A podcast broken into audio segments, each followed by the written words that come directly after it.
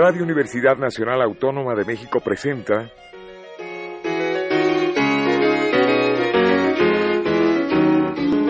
La música popular alternativa.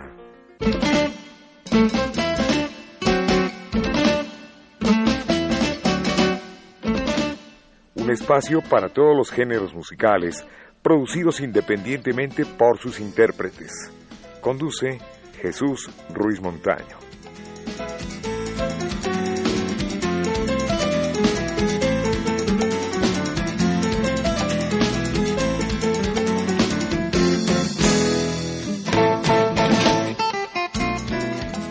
Amigos, buenas tardes. Esta es la música popular alternativa y hoy contamos con la presencia de Jaime Sabines, hijo, hijo del gran poeta, nacido en Tuscla Gutiérrez el 26 de marzo de 1926 y fallecido en la Ciudad de México en 1999. Para mí, el poeta más grande, el de la palabra fácil, al que todos entendemos, no concibimos México sin su poeta Sabines. Bienvenido, Jaime. ¿Cómo estás? Jesús, muchísimas gracias. Con todo el ritual de saludarnos otra vez. Por supuesto, este, muchísimas gracias Jesús, encantado de estar aquí en tu programa. Eh, buenas tardes a ti, a la audiencia. Yo encantado de estar con, contigo en este espacio para poder hablar de la obra del poeta. Claro, al referirnos a Jaime Sabines, es estarnos remontando a la tierra que canta, a Chiapas. El que escribe prosa directa y es pues una de las eh, maneras directas de llegar a la gente y de contar cosas, contar historia, contar vida. Yo creo que todos entendemos a Sabines. Me parece que es eh, de los pocos poetas mexicanos que, que recitan su propia obra, ¿no? Y la recitan de manera estupenda, ¿no? Que es una sorpresa para mí encontrarme en la actualidad grupos de jóvenes en, en todos los niveles este que escuchan también a Sabines, ¿no? Ha sido una sorpresa para mí. Pensaba yo que, que, que era difícil este eh, hacer que los jóvenes hoy día se interesaran por la poesía, pero en algunas escuelas están haciendo un buen trabajo y, y para gusto y sorpresa mía, Sabines retumba todavía en los oídos de los jóvenes. Desde luego, y eh, diríamos que don Jaime en su vida crece en Tuscla Gutiérrez, posteriormente, bueno, aparte de hacer algunas actividades, llega a la Ciudad de México y eh, estudia medicina. Así es, tres años y decide abandonar ese, esos, esa disciplina. Bueno, viene a México allá por los años 40, ¿no? Ajá, así es. 47, 48. Sí, básicamente. Estudia y, bueno, pues, hijo del mayor Sabines y de doña Luz Gutiérrez. Así es. Don Jaime, tus abuelitos. Mis queridos abuelos. abuelos queridos, sí. Y este, tus tíos, don Juan, que fuera eh, gobernador del estado de Chiapas. Así es. Y Jorge, don Jorge, a quien le dedica una, una prosa, pero se la dedica al hermano, no de forma directa, sino circunstancial, a mi hermano Jorge. Sí, así es. Sí. Bueno, posteriormente regresa a la Ciudad de México y a, a estudiar filosofía y letras. Eh, bueno, a estudiar en la Facultad de Filosofía y Letras eh, eh, y bueno, pues eh, a marcar su, su camino, ¿no? Bueno, que ya estaba ya estaba predestinado porque él era el escogido de la abuela para los recitales de la escuela allá en Chiapas, como cuenta mi padre, que lo escogía para todo, ¿no? Hasta para la junta de las amigas eh, de que declamaran una poesía o algo así, ¿no?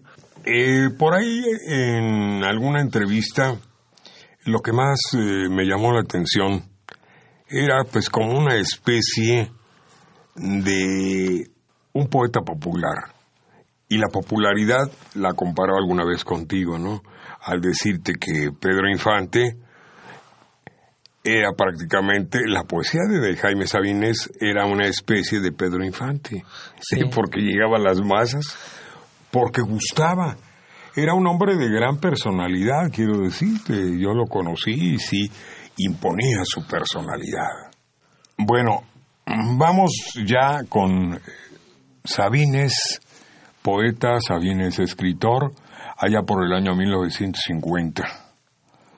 Primer libro oral. oral, sí, efectivamente. A ver, coméntanos. Bueno, este, en eh, sus principios, fíjate, hay una anécdota increíble. Antes de que publique oral, mi padre me comentaba, y lo ha dicho mucho en, en, otros medios, o lo dijo mucho en otros medios, este, que él, él tenía como, como una referencia muy buena a Pablo Neruda. Pablo Neruda fue diplomático de su país en México, este, no sé, embajador o diplomático plenipotenciario en los años 40. Pero Neruda viene a, viaja a México para publicar Canto General. Mi padre se entera y le dice a uno de sus amigos, oye, este, vamos a, visitar al maestro Neruda porque quiero que me dé su opinión, que quiero publicar mi primer libro, oral. Y llegan a la casa de Neruda, este, aquí en la Ciudad de México, y en la, pues se sorprende porque en la recepción de la casa de Neruda había una mesita con unas monedas y una y un letrero que decía cooperación para publicar canto general. Y mi padre se sorprende y le dice a su amigo, bueno, si Neruda, que es Neruda, está pidiendo limosna para publicar su, su libro, ¿qué me espera a mí, no? Sí. ¿Qué me espera a mí para mis publicaciones, no? Total sale idea, contento por las, los comentarios de Neruda, pero bueno, ahí marca el inicio, ¿no? Y además se aterriza mucho mi padre porque sabía, sabía bien que un poeta, un escritor en, en cualquier parte, yo creo, sobre todo en México, no, no se hace millonario, ¿no? Creo que el, el mayor premio que obtienen, y lo dijo alguna vez él, era el aplauso de la gente, ¿no? Desde luego, desde luego. Eh, vamos a hacer una pequeña pausita porque tenemos un poema en voz de tu papá, don Jaime Sabines, desde Bellas Artes. Así es. Ese se grabó con público que le dio una importancia capital se publicó en todos los diarios, en las revistas, en fin, fue un acontecimiento. Lo filmaron por ahí, ¿no? Sí, sí, sí, hay, hay, un video, claro que sí. Eh, no recuerdo qué canal lo filmó, si fue el 22, el 11 o TV UNAM, pero supongo yo que fue TV UNAM. Sí, parece ser porque le cubría mucho TV UNAM la, la, la, las presentaciones de ese tipo. Yo no lo sé de cierto, pero supongo que una mujer y un hombre algún día se quieren. Se van quedando solos poco a poco. Algo en su corazón les dice que están solos. Solos sobre la tierra se penetran, se van matando el uno al otro. Todo se hace en silencio, como se hace la luz dentro del ojo. El amor une cuerpos. En silencio se van llenando el uno al otro. Cualquier día despiertan sobre brazos, piensan entonces que lo saben todo, se ven desnudos y lo saben todo. Yo no lo sé de cierto, lo supongo. Después de Oral, que fue el libro que abre la ruta del gran poeta Jaime Sabines, fue en 1950, vino La Señal en 1951 para 56 Tarumba. A ver si vamos bien. Diario, semanario y poemas en prosa 61. ¿Qué sigue, Jaime? Bueno, sigue para toda la década de los 50, poemas sueltos. Eh, Yuria en el 67, eh, donde ahí, bueno, cabe destacar varios poemas muy importantes, Cuba 65, eh, es uno de ellos, y Me Dueles es otro, ¿no? Mal Tiempo, otro de los libros para 1972, donde se destaca el poema de Tlatelolco y Doña Luz también. Para el 73, bueno, viene ya el, el uno de sus obras cumbres, que es algo sobre la muerte del mayor Sabines, que es solamente un poema que es tan extenso que se publicó como un libro. Que por cierto, a ver si estoy bien, si no tú me corriges. Ese poema, La muerte del mayor Sabines, viene en el disco de Voz Viva de México. Sí, sí, sí. Sí, ¿verdad? Sí, sí, sí, lo, lo, lo incluyeron. Este fue muy significativo para Sabines. Él le costó mucho, mucho trabajo escribir después de la muerte de mi abuelo porque quería escribir y en todas las poesías que él trataba de escribir le salía la muerte, le salía la muerte y tiraba todo. Este, se deshacía de esas poesías. Estaba cansado de, de que le salía la muerte en todo lo que quería escribir y pasó mucho tiempo así hasta que decide enfrentarse contra la muerte y le sale esta obra maestra, ¿no? Podríamos hablar de qué cantidad de poemas, más aparte, los que están todavía por rescatarse, y lo más adorado del poeta que escribía sobre carpeta dura y facsímiles. Sí, ¿verdad? sí, sí, Él escribía. No le gustaba la máquina. No, no, no. A, puño y letra. Otros poemas escritos, bueno, ya dijimos Adán y Eva, Yuria, ya hablamos de Yuria, sí, ¿verdad? También. Sí. Tarumba, por supuesto, y de las carpetas de capadura, que lo hacía eh, por, el, por la tarde, por el atardecer, le gustaba escribir. Le gustaba escribir a todas horas. A todas. a todas horas. Eh, yo lo encontré eh, cuando trabajó en la Cámara de Diputados en la Comisión de Cultura que él, él fundó. Eh, fue diputado federal también. Fue diputado federal y acepta la diputación con, con la condición de crear la Comisión de Cultura en la Cámara de Diputados porque no existía. Entonces, por eso acepta ser diputado, porque él, él a pesar de estar en el camino de, de, la política con mi tío Juan, en paz descanse, este, no le gustaba realmente la política. Le gustaba hacer el discurso político y de todo tipo, ¿no?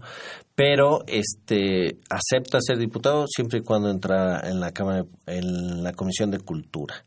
Eh, es en ese tiempo cuando, bueno, hace, hace mucho por el país, pero eh, recuerdo que en una visita que le hice en la Cámara de Diputados en plena sesión, este, en lugar de escuchar los improperios de la, de la izquierda, que en ese tiempo este, el PRD se colocaba como, según, como fuerza opositora de gran importancia, Sabine se salía a escribir lo que le inspiraba, ¿no? Este...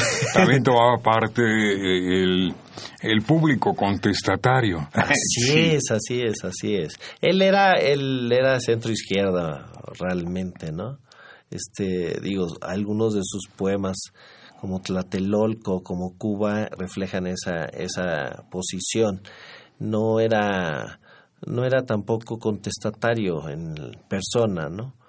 No, no era, no era tanto, pero llegó a tomar algunas cosas de los acontecimientos de, aquella, de aquellos años. Así es. Como fue el movimiento del 68. Sí, sí. Tlatelolco, por ejemplo.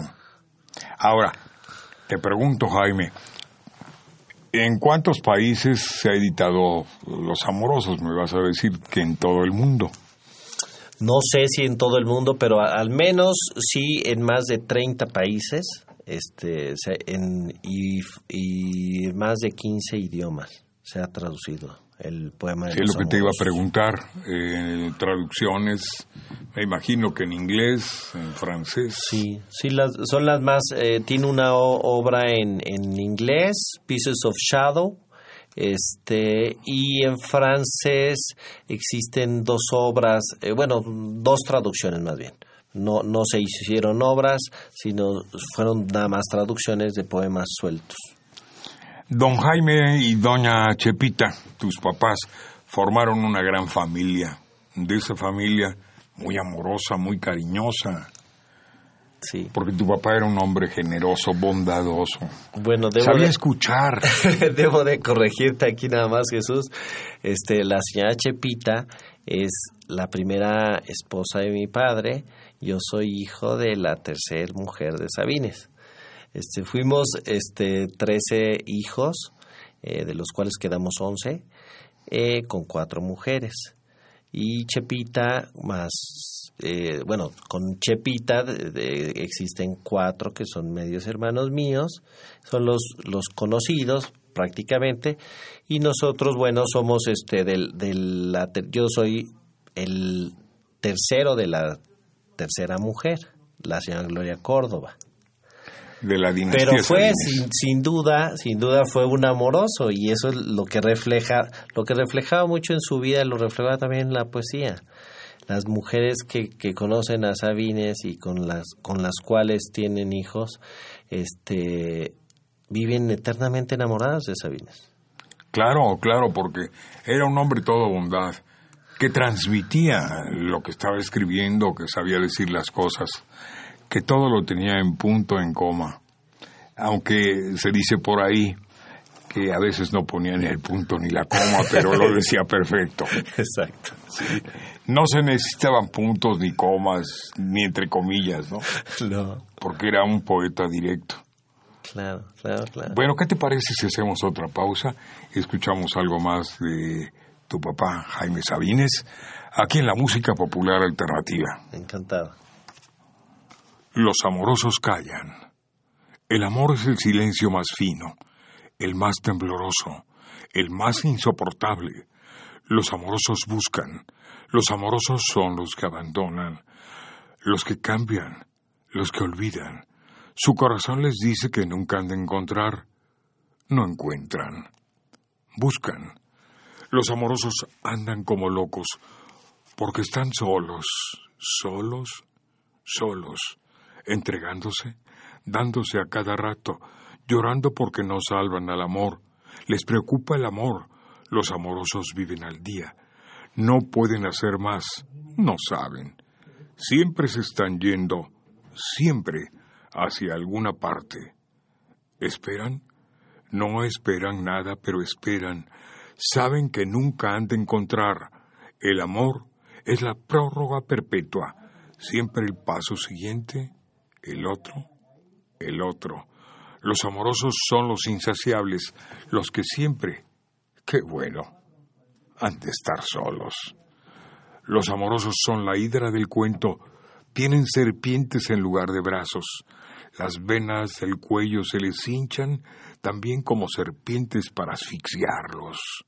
Los amorosos no pueden dormir porque si se duermen se los comen los gusanos. En la oscuridad abren los ojos y les cae en ellos el espanto. Encuentran alacranes bajo la sábana y su cama flota como sobre un lago.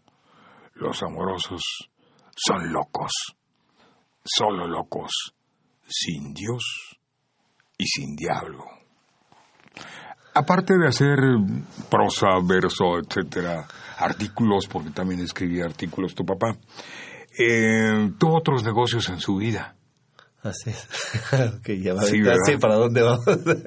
era, era mercader. sí, vendió telas. Sí. Este, bueno, no vendió telas, regalaba telas. y mi tío, este, Juan, eran socios en el negocio. Y la señora Chepita, porque en ese tiempo era cuando estaba casado con la señora Chepita y vivían en Tustla este abrieron un negocio de telas y nomás no no era bueno vendiendo telas porque se le hacía una exageración vender las cosas por arriba del costo. Entonces, bueno, ahí sin duda no, no era buen negociante, entonces regalaba las, las telas a, a la gente a, los indígenas que llegaban. El lado humano de Jaime Sabines. Sí, no podía.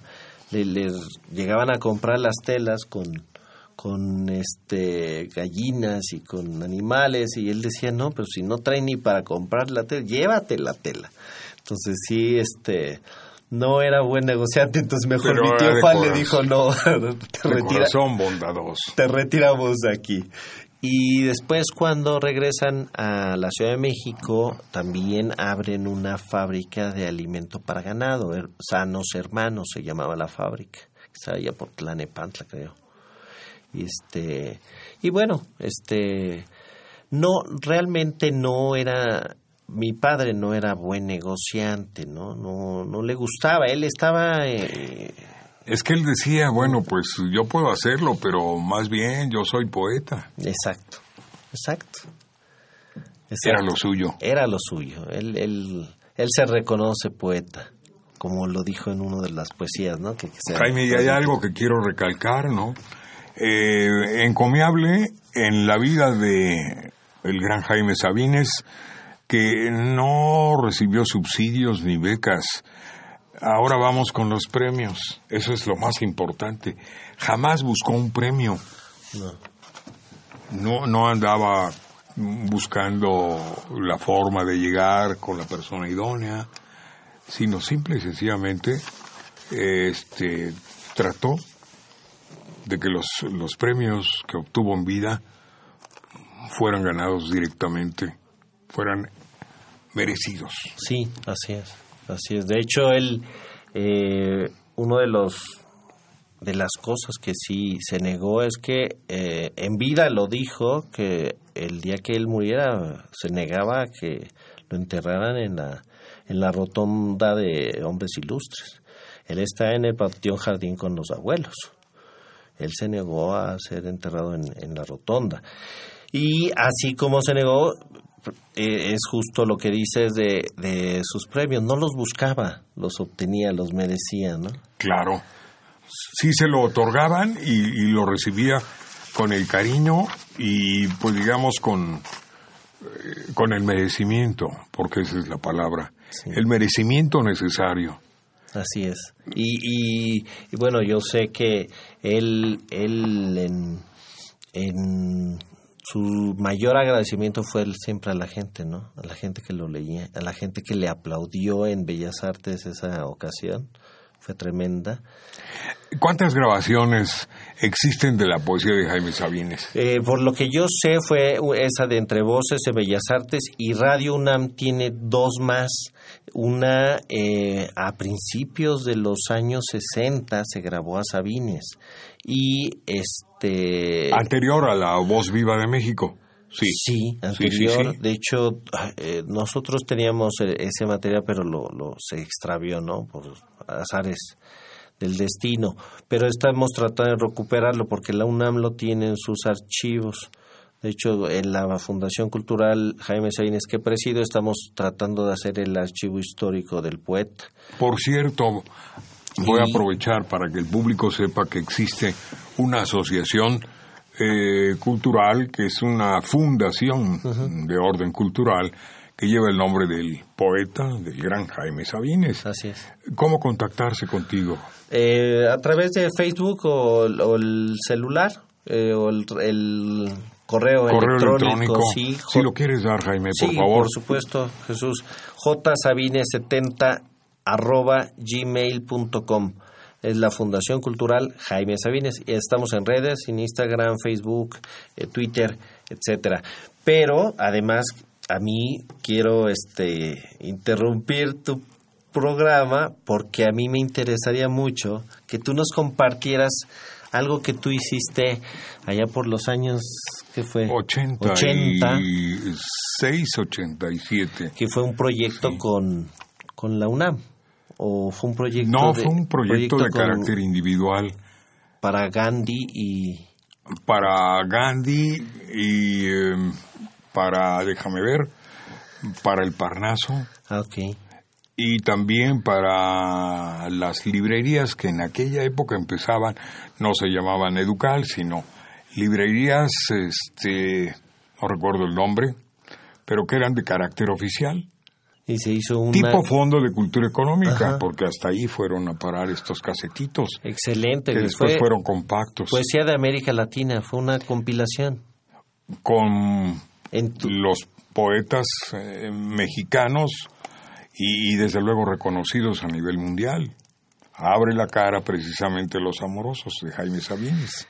Y aprovechando eso, en tu voz, decía aquí, Poesía de América Latina, compilación de poetas latinoamericanos, en tu voz.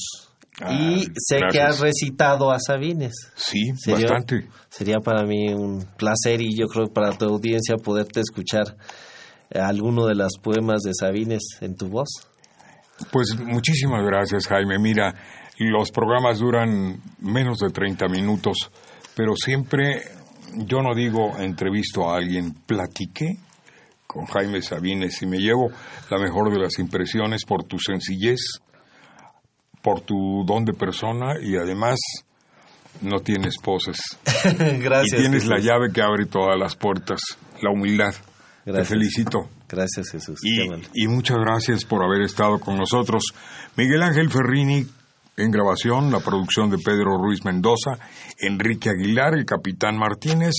Gracias a todo nuestro público y hasta la próxima. Buenas tardes. Que haya mucho éxito. Nos informa rápidamente si viene algo de lo que están por rescatar. Claro que sí, Jesús. ¿Sí? Claro que sí. Y nos los haces llegar. Por supuesto. Muchísimas gracias. Gracias, Jaime Sabines.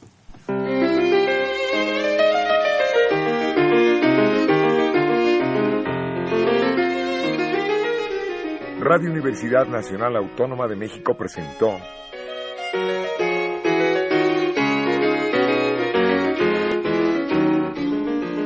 La música popular alternativa.